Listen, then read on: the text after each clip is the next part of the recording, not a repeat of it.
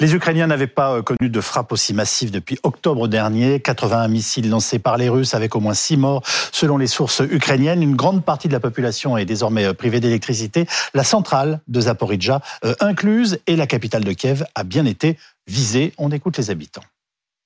Vers 6 heures du matin, je me promenais dans le parc. Je rentrais chez moi.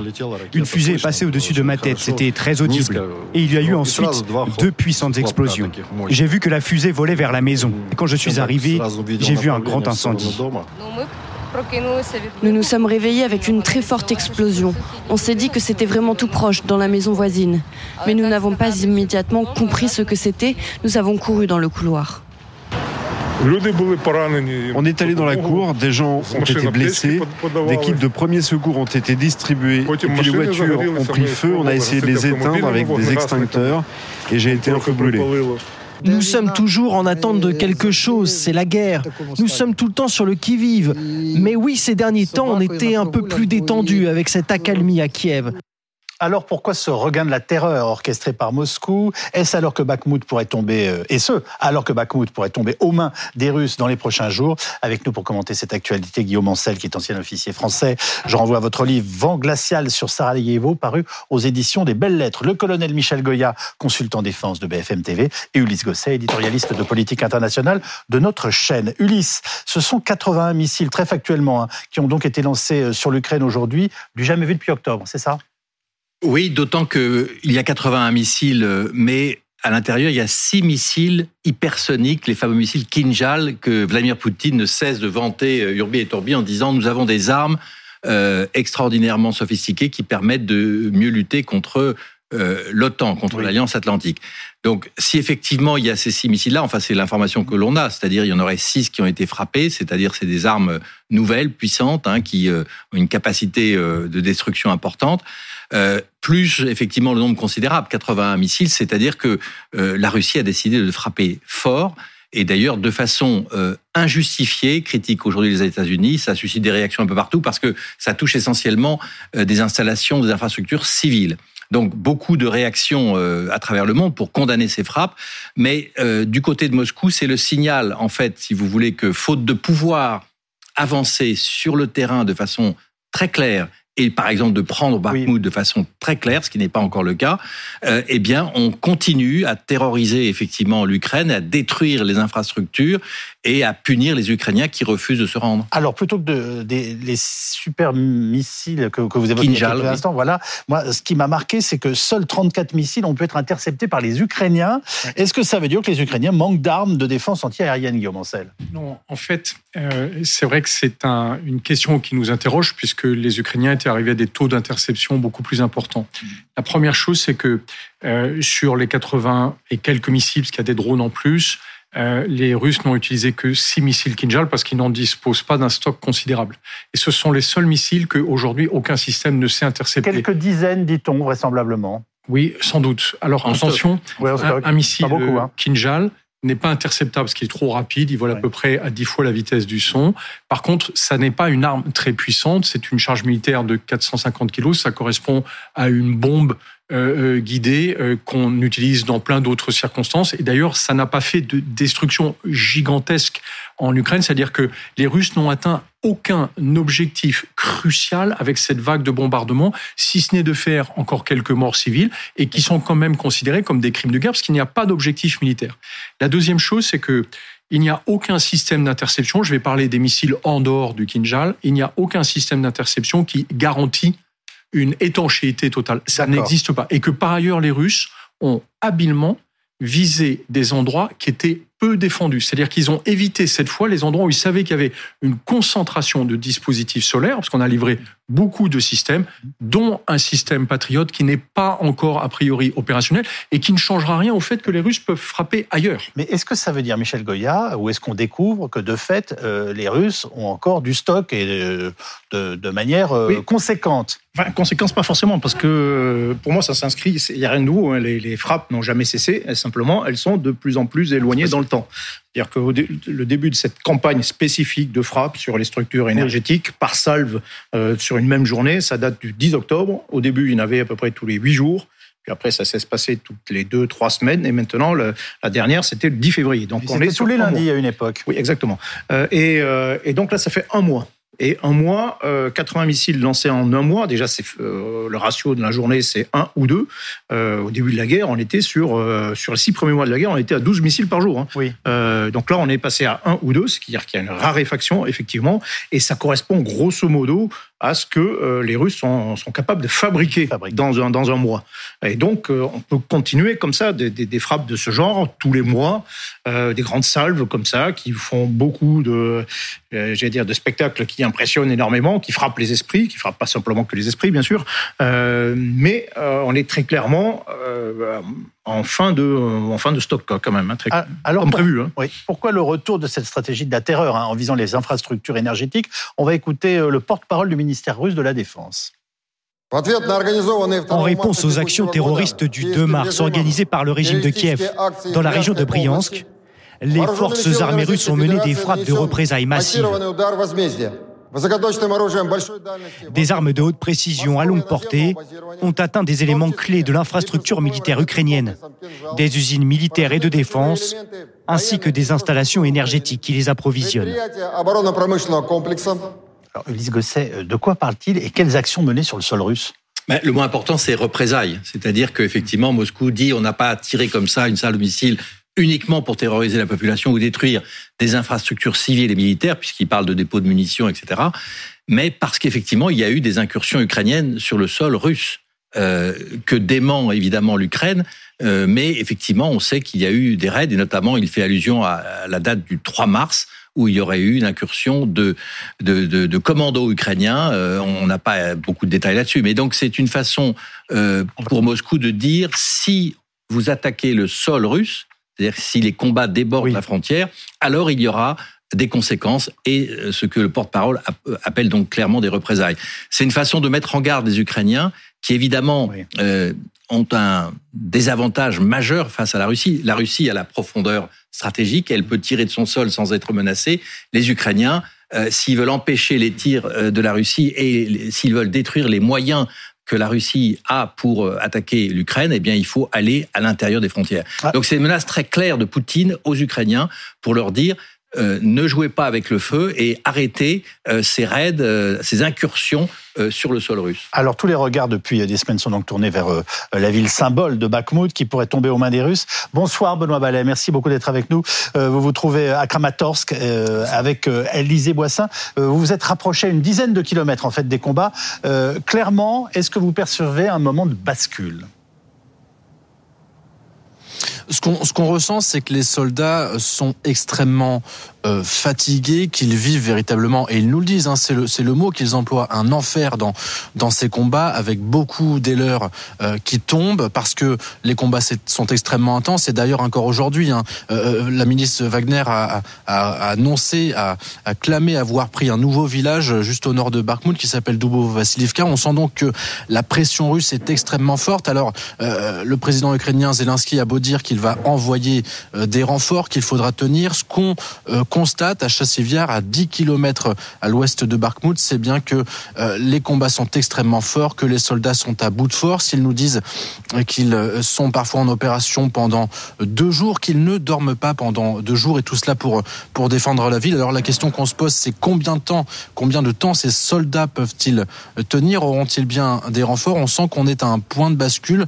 Est-ce que la ville va tenir? Est-ce que l'Ukraine va réussir à tenir, à défendre Bakhmut Si oui, encore combien de temps? En tout cas, ce qui est certain, c'est que les Russes continuent d'attaquer, de pousser pour faire plier Bakhmut et tous les soldats qui sont à l'intérieur. Merci beaucoup euh, Benoît Vallet avec Alizé Boissin en direct de Kramatorsk en Ukraine. On va écouter le numéro 1 de l'OTAN, Monsieur Stoltenberg.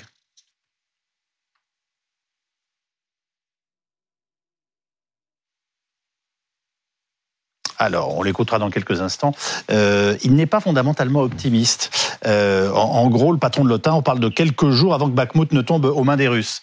Euh, c'est possible? Enfin, je sais pas.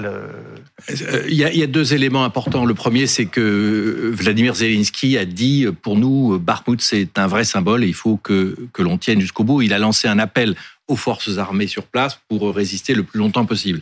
En même temps, on voit bien que les Russes grignotent euh, et que les troupes de Wagner, hein, puisque ce sont elles qui sont en première ligne et toujours là, euh, marquent des points, même si pour l'instant euh, on voit pas la chute immédiate hein, de, de, la ville. Ce qui est clair, c'est que c'est devenu un symbole extraordinairement important pour les deux parties, autant pour les Ukrainiens qui veulent empêcher que après Bakhmut finalement d'autres villes puissent tomber et que ça ça, ça, ça mette en danger les, les axes d'approvisionnement euh, de la région, et pour Poutine qui veut en faire un exemple et qui lui permet aussi, et c'est pas inintéressant, d'épuiser les forces de Wagner sur Bakhmut. Ça fait beaucoup de morts. Euh, finalement, et c'est assez, comment dire, satisfaisant pour l'armée régulière russe et pour les officiers supérieurs qui, euh, au cours des derniers jours, euh, ont subi des attaques terribles dans la presse de la part du patron de Wagner, Prigogine, qui se plaignait de ne pas avoir assez de munitions, pas assez de moyens, et qui disait si nous perdons des hommes sur le terrain, c'est de la faute de ceux qui ne nous donnent pas de munitions. Donc il y a une bataille politique en Russie même entre Prigogine et l'état-major euh, de la guerre en Russie. Et puis il y a cette bataille meurtrière sur le plan euh, sur le terrain qui, qui ressemble à Verdun chaque jour un peu plus. Est-ce que Bakhmut est devenu justement la capitale de la guerre, Guillaume Ancel Non, je crois qu'il faut faire attention au brouillard de la guerre.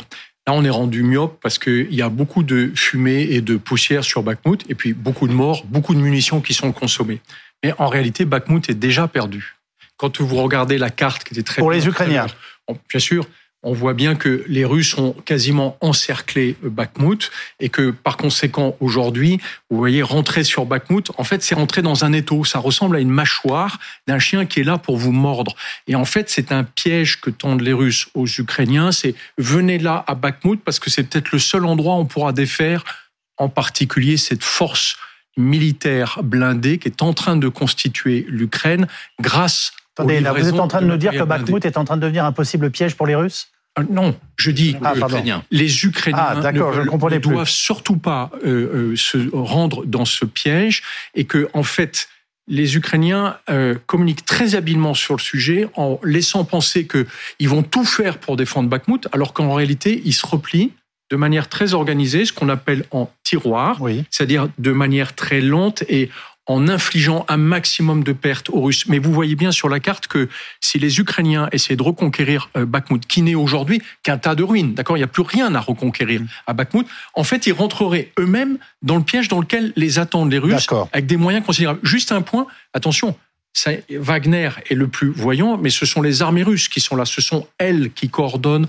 la bataille de Bakhmut. Il ne faut pas se laisser prendre au jeu de à la propagande de Prigogine qu'on voyait dans notre reportage tout à l'heure. Tout à fait. Quelle analyse vous faites de la situation? Oui, je suis comme Guillaume. Il y a une logique militaire, une logique politique. Euh, le, militaire, quand il regarde une carte comme ça, et ça fait déjà plusieurs semaines, qui se dit, ben, il y a deux solutions. Hein. Soit, soit on contre-attaque, pour desserrer, desserrer euh, les, taux, soit, euh, soit on se replie et on évite de se tomber dans le piège. Et puis il y a euh, le côté politique qui dit bon, euh, c'est difficile d'abandonner quelque chose qui en plus est devenu un symbole, mais déjà d'une manière générale, les Ukrainiens ne lâchent jamais rien. Euh, mais c'est d'un point de vue militaire, c'est euh, c'est pas forcément une bonne idée, quoi. C'est-à-dire qu'en tenant une position, on, on, fait un peu le jeu des Russes et de l'artillerie russe et on se laisse écraser. Et juste un élément, on, est, on se retrouve dans la même situation qu'au mois de juin avec euh, la poche qui se trouvait sur euh, Severodonetsk et Lysychansk, où là, effectivement, les Russes avaient également euh, formé une sorte de chaudron, une sorte de poche. Et là, le politique avait dit non, on tient, on tient, on tient. Et puis finalement, ils ont été obligés de céder au bout d'un moment, ils ont subi des pertes. Monsieur Stoltenberg, qu'on n'a pas pu entendre, a dit deux choses. Un, euh, que c'est possiblement que, que, que, Bakhmut peut tomber entre les mains des Russes. Bakhmut va tomber. Euh, Deux, mais que ça ne sera pas un tournant dans la guerre. Il a raison. Vous corroborez les deux analyses. Là, on voit la carte. Bakhmut, c'est, euh, ce sera un succès russe tactique. Et derrière, il faudra voir combien il aura, été payé aussi, voir si c'est réellement un succès. Maintenant, on est, tout ça, c'est dans le cadre d'une grande offensive qui a lieu euh, qui va du nord au sud du Donbass, qui va jusqu'à jusqu'à Kupiansk, jusqu'à Vuledar, où là les Russes tentent euh, de reprendre.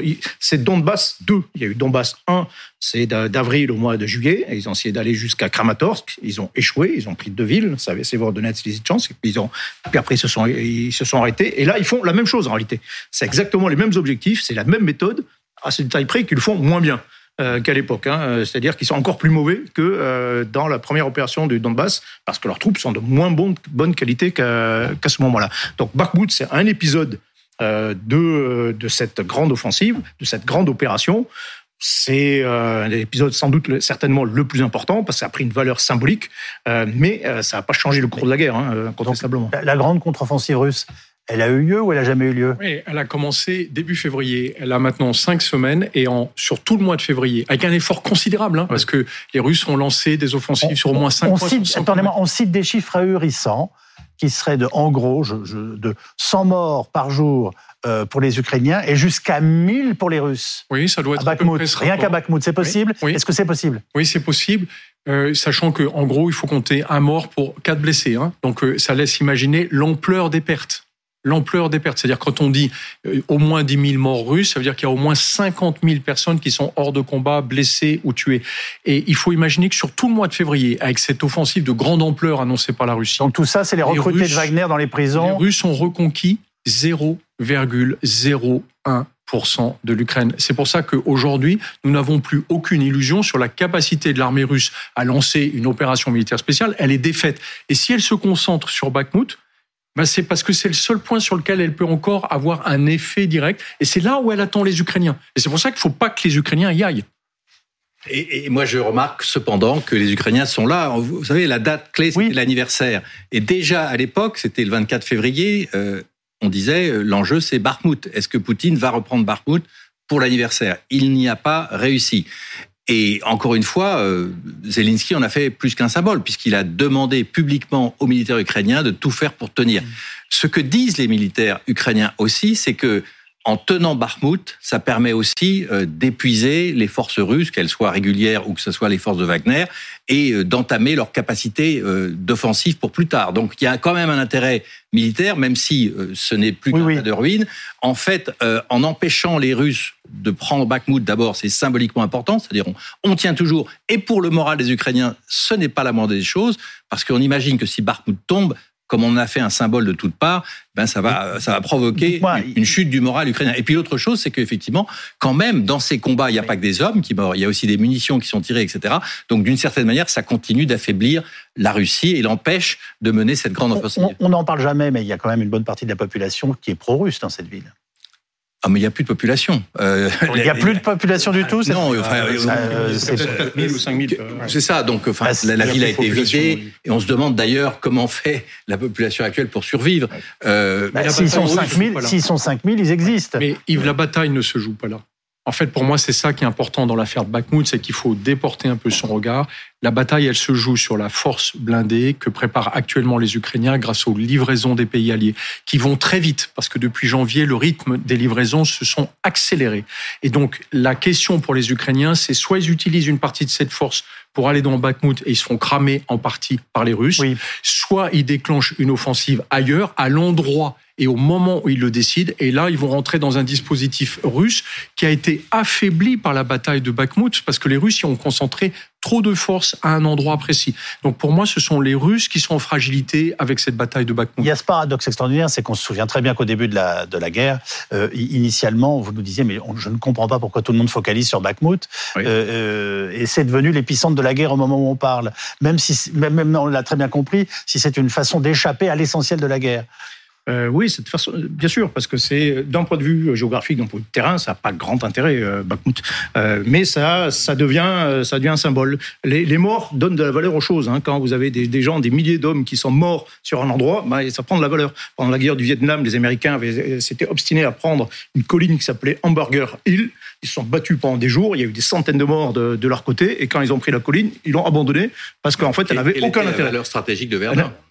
Oui, enfin, il y avait un peu plus de valeur. Il y avait un peu plus de valeur, bien sûr. Mais euh, mais voilà, non, c'est il faut, on se focalise, mais en réalité, les choses sont plus importantes. Et, je reviens sur ce que disait Guillaume, les, Ukrainiens travaillent beaucoup derrière. On a parlé beaucoup de la mobilisation russe euh, partielle, mais il y a 150 euh, 000 Ukrainiens qui ont été mobilisés pendant la même période. ils sont en train de créer une 19 brigades et ils se préparent, eux, se préparent à attaquer parce qu'ils ne peuvent pas faire de grignotage comme ça. Hein. Il faut qu'ils gagnent absolument des grandes batailles. Et nous ne lancerons pas le grand débat sur Verdun qu'a voulu initier Ulysse Gosset, puisque dans quelques instants, vous avez rendez-vous avec Perrine Storm pour le 90 minutes. Passez une très bonne soirée sur BFM TV.